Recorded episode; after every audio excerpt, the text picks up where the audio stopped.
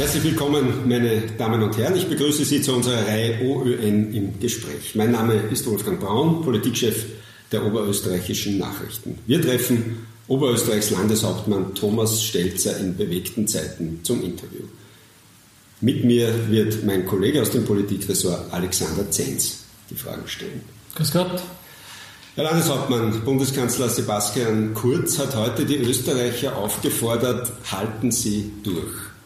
Wie ist Ihr Eindruck nach einer Woche Ausnahmesituation in unserem Land? Halten die Oberösterreicher zusammen? Ich bin sehr dankbar und auch sehr froh, dass das so schnell gegangen ist, dass sich unsere Bevölkerung an diese doch einschneidenden Maßnahmen gehalten, offensichtlich auch mittlerweile gewöhnt hat und auch realisiert hat, dass das zum Schutz ist, zum Schutz besonderer Bevölkerungsgruppen, aber auch zum Schutz unseres Gesundheitssystems.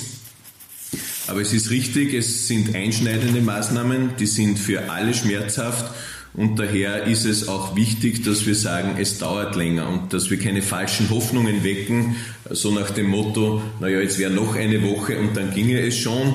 Die Entwicklung gibt erst den Anlass zur Hoffnung, dass wir Wirkung erzielen, aber es ist nach einer Woche viel zu kurz, um zu sagen, ob es wirklich wirksam greift und daher so schmerzhaft es ist. Es ist wichtig, äh, dass wir auf Dauer durchhalten und ich bin sehr zuversichtlich, dass unsere Bevölkerung dabei uns weiter unterstützt.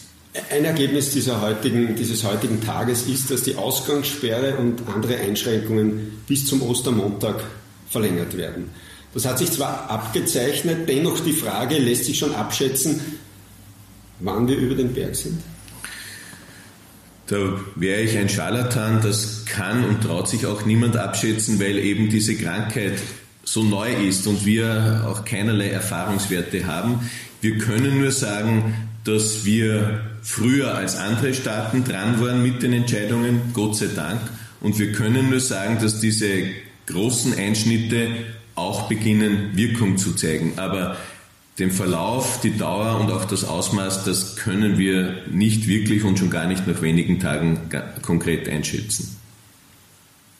Herr Landeshauptmann, was sagen Sie jenen Oberösterreichern, die immer noch finden, die Maßnahmen seien übertrieben? Ich glaube, dass das immer weniger werden, wenn es überhaupt noch äh, solche gibt. Und ich kann nur sagen, es kommt auf jede und jeden an. Wir schützen unser Gesundheitssystem. Wir haben ein hochmodernes Spitalswesen beispielsweise. Wir haben auch eine bisher ausreichende Anzahl an Spitalsbetten. Wir wollen aber alles tun, dass alle, die eine Behandlung brauchen, diese Behandlung auch bekommen können. Wenn man nicht rechtzeitig drauf schaut, was dann passiert, das kann man sich leider in unserem so beliebten Nachbarland Italien anschauen. Und ich glaube, dieser Vergleich muss auch alle überzeugen.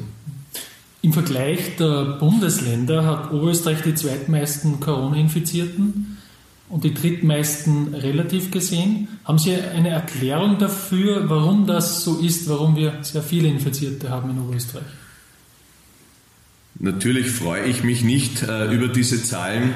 Äh, man muss aber, wie Sie richtig sagen, das auch an der Relation der Größe des Bundeslandes sehen. Und man muss das auch immer tagesaktuell bewerten. Eine der Erklärungen, die die Experten sagen, dass wir eben das Bundesland waren mit den spätesten äh, Schulsemesterferien, dass das ein Teil der Erklärung sein könnte, dass da eben noch viele später als andere äh, Skifahren gewesen sind. Aber umso wichtiger ist es, dass wir uns alle dran halten und dazu beitragen, dass die Ausbreitung äh, dieser Krankheit nicht unkontrolliert oder auch nicht stark stattfindet. Herr Landeshauptmann, äh, eine Maßnahme ist die Schließung der Schulen. Äh, jetzt wird am Ostermontag wahrscheinlich einmal Bilanz gezogen. Können Sie sich vorstellen, dass man noch im April die Schulen wieder öffnet und der Schulbetrieb wieder ganz normal äh, anlaufen kann oder ist das gänzlich ausgeschlossen? Ich glaube, was wir realisieren müssen, ist, dass sich unser Zusammenleben, auch unsere Gesellschaft schon sehr grundlegend ändert und dass wir nicht die Illusion haben sollten, es gibt jetzt ein paar Wochen Maßnahmen und dann fällt der Vorhang und dann ist wieder alles, wie es vorher gewesen ist. Das wird wirtschaftlich leider nicht so sein, das wird auch in der Art und Weise, wie wir zusammenleben, nicht so sein. Und das wird auch, was unser Bildungswesen äh, so anlangt, äh, nicht so sein. Daher kann ich heute noch nicht sagen, auch nicht garantieren, dass beispielsweise Schulen oder Universitäten dann auch gleich nach Ostern wieder beginnen können. Ein Schlüssel zum Erfolg in der Bekämpfung des Coronavirus sind ganz klar die Ärzte, die Pflegekräfte, das medizinische Personal.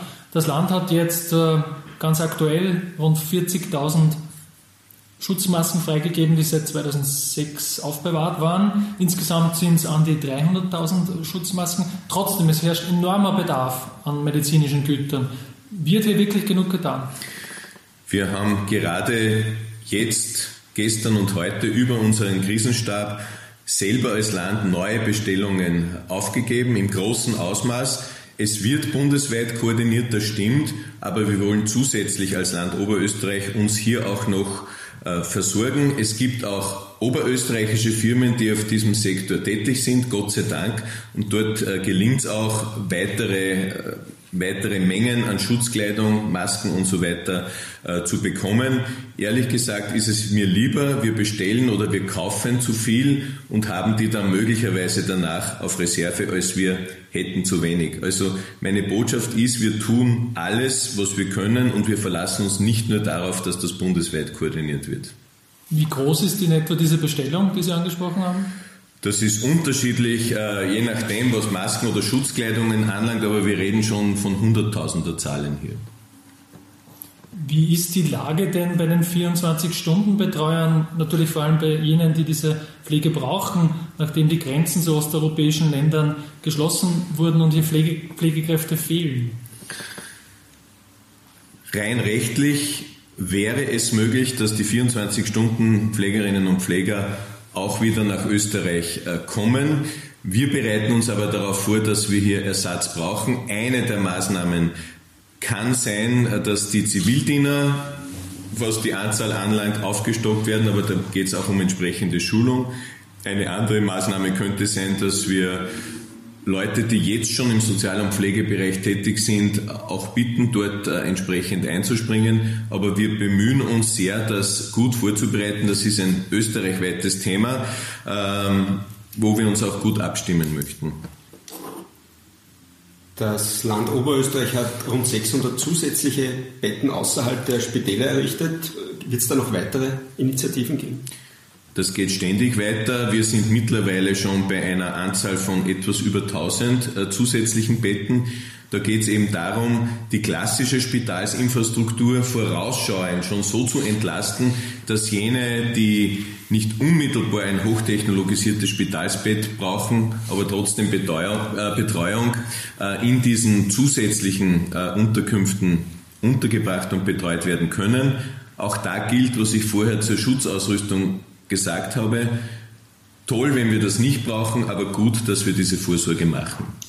Äh, Stichwort Vorsorge. In Tirol hat es ganz drastische Maßnahmen noch über die äh, bundesweiten hinaus gegeben, äh, quasi das ganze Bundesland in Quarantäne. Äh, ist das für Öst Oberösterreich äh, schon ausgestanden, dass es auch so kommen könnte, oder ist das immer noch eine Möglichkeit? Dieser dieser Virus und der Verlauf der, der Ausbreitung hat uns gezeigt, dass wir uns ja nie in Sicherheit wiegen sollten und daher auch von Tag zu Tag immer neu bewerten. Äh, wir haben uns heute zwischen den Bundesländern und mit der Bundesregierung ausgemacht, dass wir ab Montag einheitliche Kriterien vom Gesundheitsministerium bekommen, ab wann müssen Quarantänemaßnahmen für eine Gemeinde oder für eine Region stattfinden, damit wir hier auch zwischen den Bundesländern abgestimmt vorgehen. Aber ich habe schon gesagt, dass sich ein ganzes Bundesland äh, abschottet. Das halte ich wirklich für die ganz, ganz äh, letzte Maßnahme und ist ja auch praktisch oder technisch äh, sehr schwer nachzuvollziehen, aber dass einzelne Bereiche möglicherweise unter Quarantäne äh, gestellt werden müssen, um Schutz zu bieten, das schließe ich nicht aus. Was wären das für Regionen in Oberösterreich oder ist das noch zu früh? Das ist zu früh, das muss man auch äh, tagesaktuell bewerten. Das hängt von der Entwicklung der Erkrankungen ab, das hängt davon ab, von wem äh, geht die Erkrankung aus. Äh, ist das quasi dann unkontrollierbar? Äh, und das muss man dann eben im ganz konkreten Fall entscheiden und kann man jetzt gar nicht an einer einzelnen Region oder Gemeinde festmachen. In Italien, Sie haben es schon angesprochen, hat die, die norditalienische Region Veneto angekündigt, dass man alle Bewohner auf das Virus testen will, äh, weil man in kleinen Gemeinden, in denen man das gemacht hat, große Erfolge erzielt hat. Äh, ist das auch eine Möglichkeit für Regionen hier? Oder woran scheitert das bisher? Also wir sind bisher das Bundesland, in dem die meisten Testungen stattfinden. Wir sind da äh, durchaus äh, auch offensiv. Ich glaube, dass auch gut ist, äh, dass viel getestet wird. Auch das war ein Inhalt heute des Gesprächs der Landeshauptleute mit der Bundesregierung, dass die Testmöglichkeiten aufgestockt werden. Da entwickelt sich ja auch äh, die Art der Testung entsprechend weiter. Der Gesundheitsminister hat angekündigt, dass es dass, äh, dass die Testungen in der nächsten Zeit noch viel, viel stärker aufgestockt werden sollen.